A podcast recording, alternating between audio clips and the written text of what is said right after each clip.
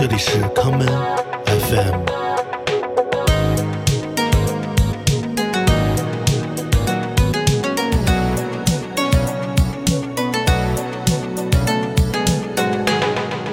大家好，欢迎收听今天的康门 FM。今天的节目，让我们来讲讲建筑设计与俱乐部的故事。第一首歌，让我们来听这首选自贝鲁特传奇俱乐部 B 零幺八在二零一一年出版的首张俱乐部合集唱片中的这一曲，来自 Peppo 带来的《Dark Side Calling》。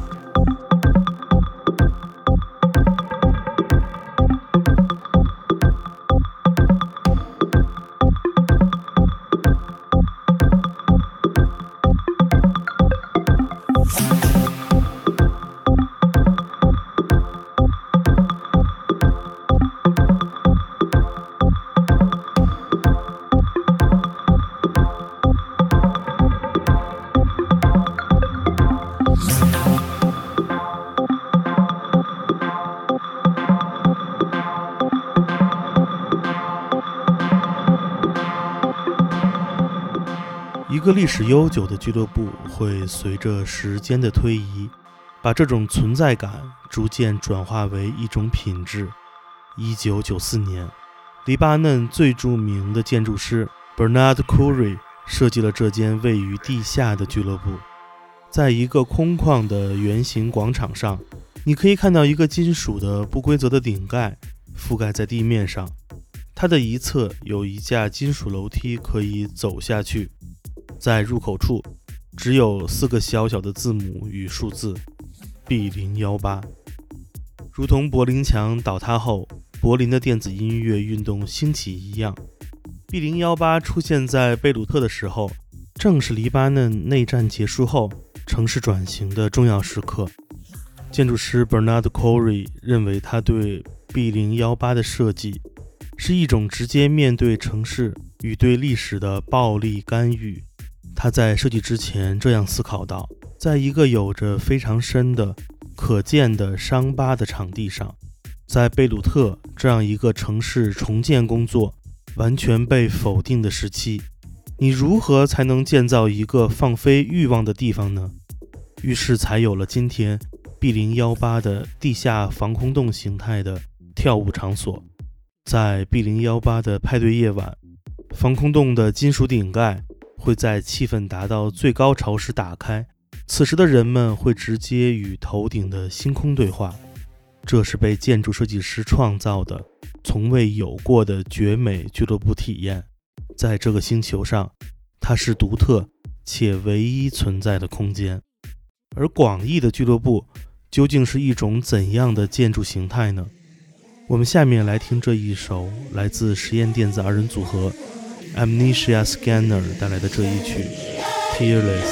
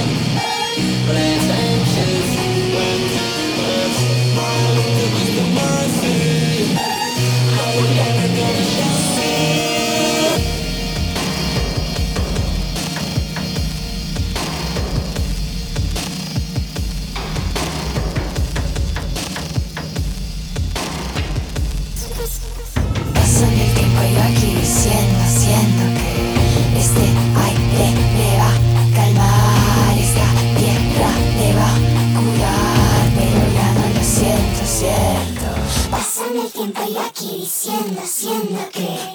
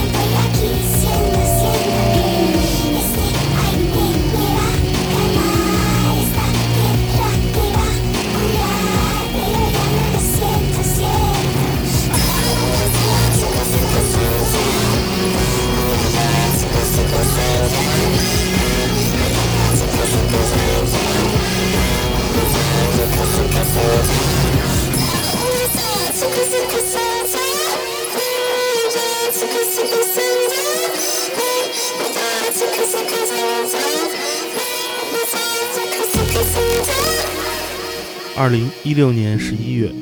实验电子组合 Amnesia Scanner 的成员，同时也是职业建筑师的 Marty Kaliala 为 Flash Art 杂志撰写了一篇文章，题为《俱乐部废墟》。文中他这样写道：“俱乐部是极少数建筑类型之一，除了公共浴室之外，你很难看到一种空间，它与人的互动和感知。”有着如此密切的关联，视觉、声音、嗅觉、亲密关系、包容与排斥，一切都如此紧密地联系在了一起。正如同 Marty Kaliala 所说，除了舞池本身之外，整个俱乐部的体验是一种控制与放弃、静止与释放、等待与抵达的亲密编排的互动。所有这些体验都由建筑体自身的元素，譬如外墙、内部墙壁、门、楼梯、走廊和不同的房间来协调。不过，建筑师的身份在历史上似乎从来没有和俱乐部文化产生重要的组合关系，甚至可以说，俱乐部作为建筑作品的存在，并没有被建筑历史本身所接受。出于功能性的考虑。俱乐部不会像美术馆、图书馆或者大型交通枢纽，可以给市民带来更多的服务。作为小众人群的快乐集散地，俱乐部直到今天依旧是边缘文化的容器。不过，其中也有例外。在一九八零年代，日本著名的建筑师基奇新重新设计了一家纽约的传奇剧院，这便是之后更名为 Palladian 的俱乐部。帕拉迪安俱乐部的空间内部使用了大量建筑外立面材料来呈现，于是它被人们称为“建筑内部的建筑”。我们下面来听老牌 techno 组合 Gregor Treasure 与 Peter Dundoof 在今年十月带来的这一首全新的作品《帕拉迪安》。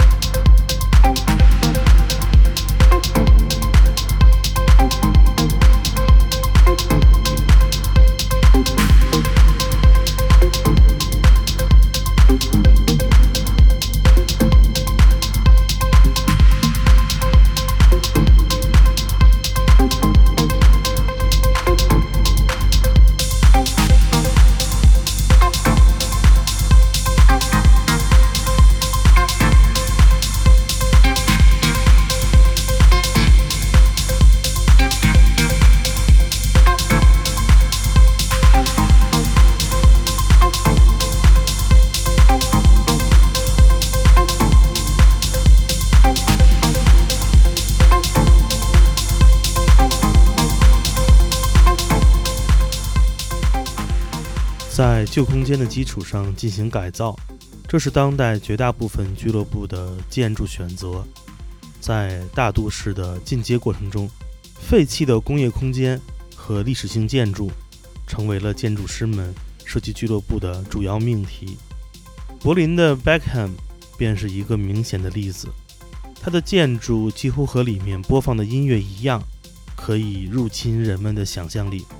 Beckham 著名的选人入场的门槛政策，与其内部空间的无死角的。类如开放世界一般的流动体验，形成了鲜明的对比。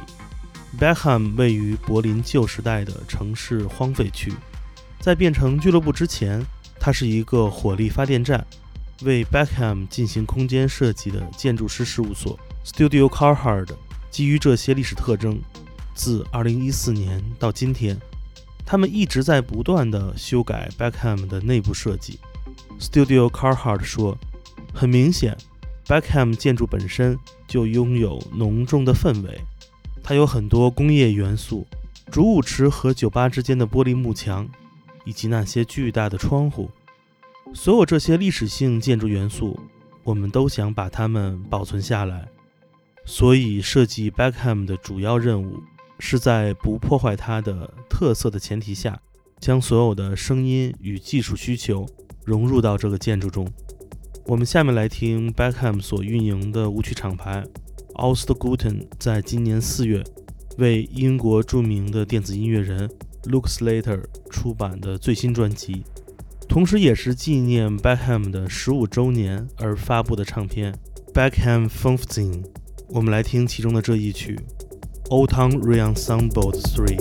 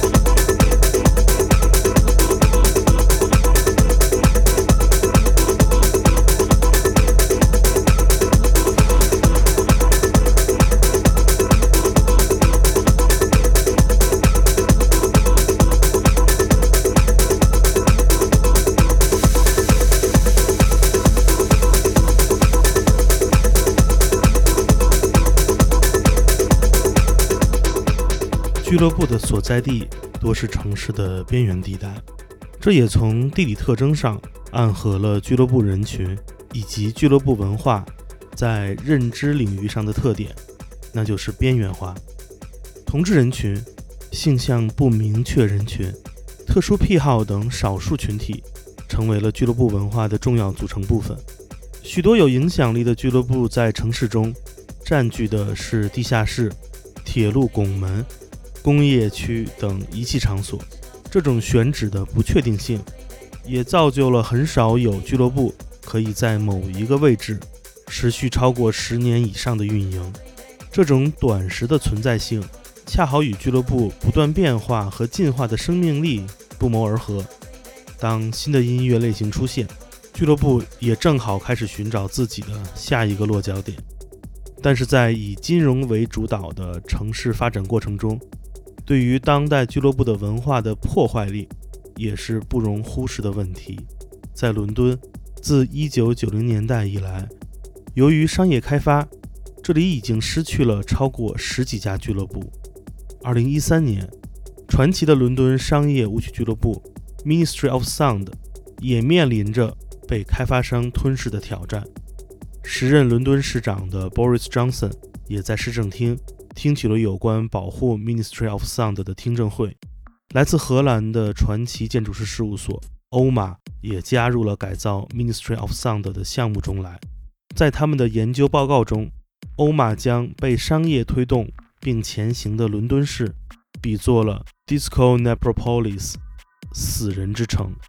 我们下面来听来自瑞典的舞曲制作人 Johan Elvis 在2008年带来的这一曲 Minimal 作品《Dead City》。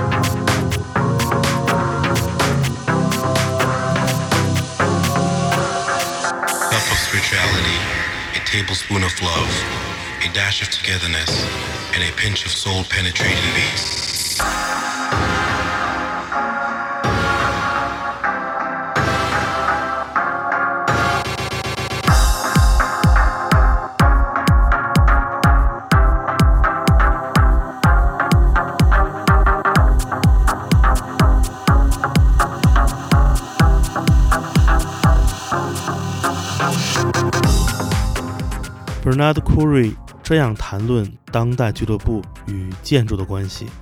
俱乐部通常没有被赋予一个架构，从来没有人认为俱乐部在建筑学的角度上具有投资价值，